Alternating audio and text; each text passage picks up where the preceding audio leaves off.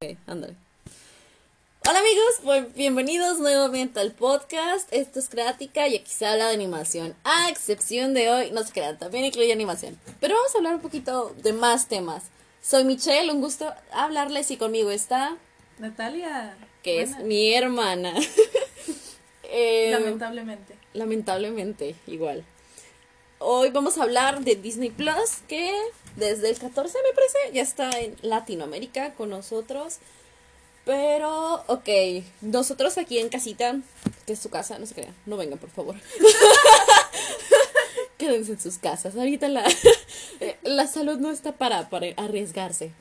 Bueno, eh, pudimos, cuando Disney Plus, cuando nosotros entramos en cuarentena, y Disney Plus ya estaba, por así decirlo, a la venta, disponible en otros países.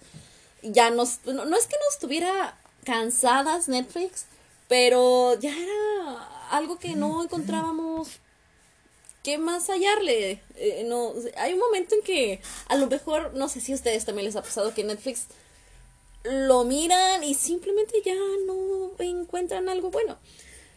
Entonces, con nuestros hacks de YouTube logramos encontrar y descargar eh, Disney Plus. Ahí como para junio, julio, agosto, más o menos estuvimos usando Disney Plus por por aproximadamente como dos meses o tres. Pero después de mi experiencia al usar este servicio de streaming, puedo, en mi opinión, decirles que no sé qué tan satisfecha esté. En- al utilizar una IPL de otro país, de otros países, porque era la única forma de poder utilizar Disney Plus en esas épocas, en esas fechas, porque obviamente no estaba disponible para Latinoamérica. eh, no, no obtuve ningún problema en cuanto a conexión o que se tardaran en, cargar los videos, eh, de ningún tipo.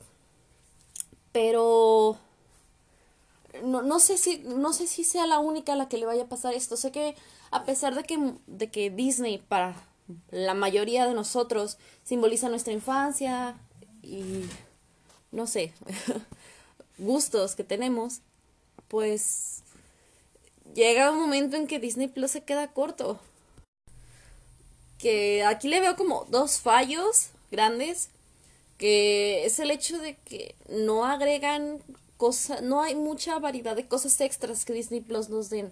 Nos dan de Mandalorian, nos dan, se me hace que otra serie de Marvel, y que conozca, ya.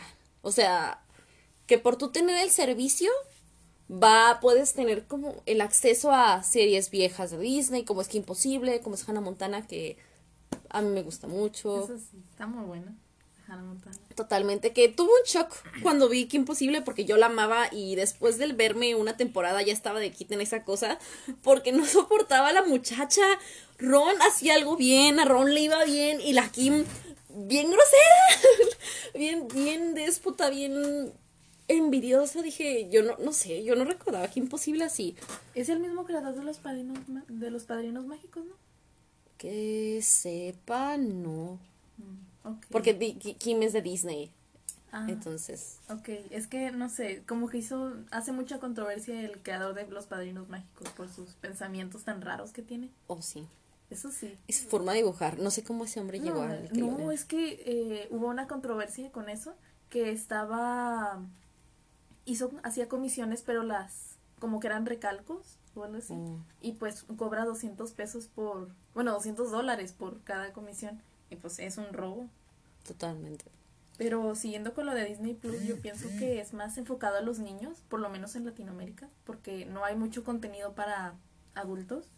Por ejemplo, la- removieron Deadpool y pues Sí, y pues se, se cierra mucho al público Disney Plus.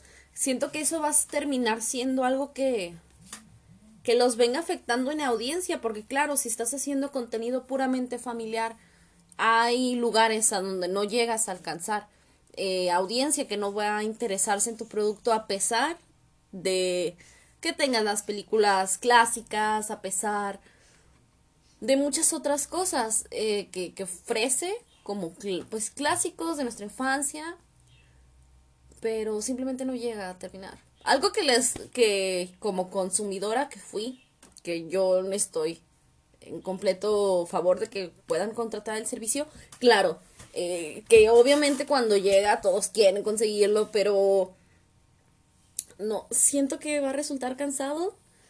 Y no lo van a volver a contratar. Ajá. Entonces, podrían disfrutarlo como yo, dos o tres meses, ven todas las películas y series que marcaron su infancia y ya después van a decir, híjole, pues creo que está igual que Pelispedia o algo así.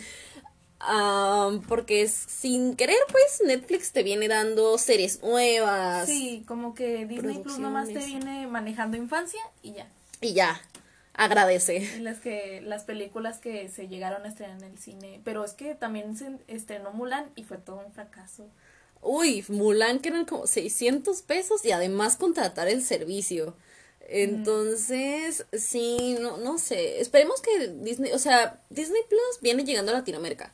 Obviamente se esperaría más de un servicio que ya llega, ya lleva en otras partes del mundo más, más meses.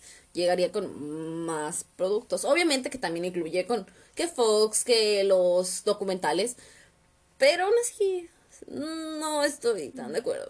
Igualmente espero que disfruten si es que tienen su su paquete Disney Plus y les recomendamos ver Hamilton, que fue prácticamente por lo que lo contratamos, más que por cualquier otra cosa.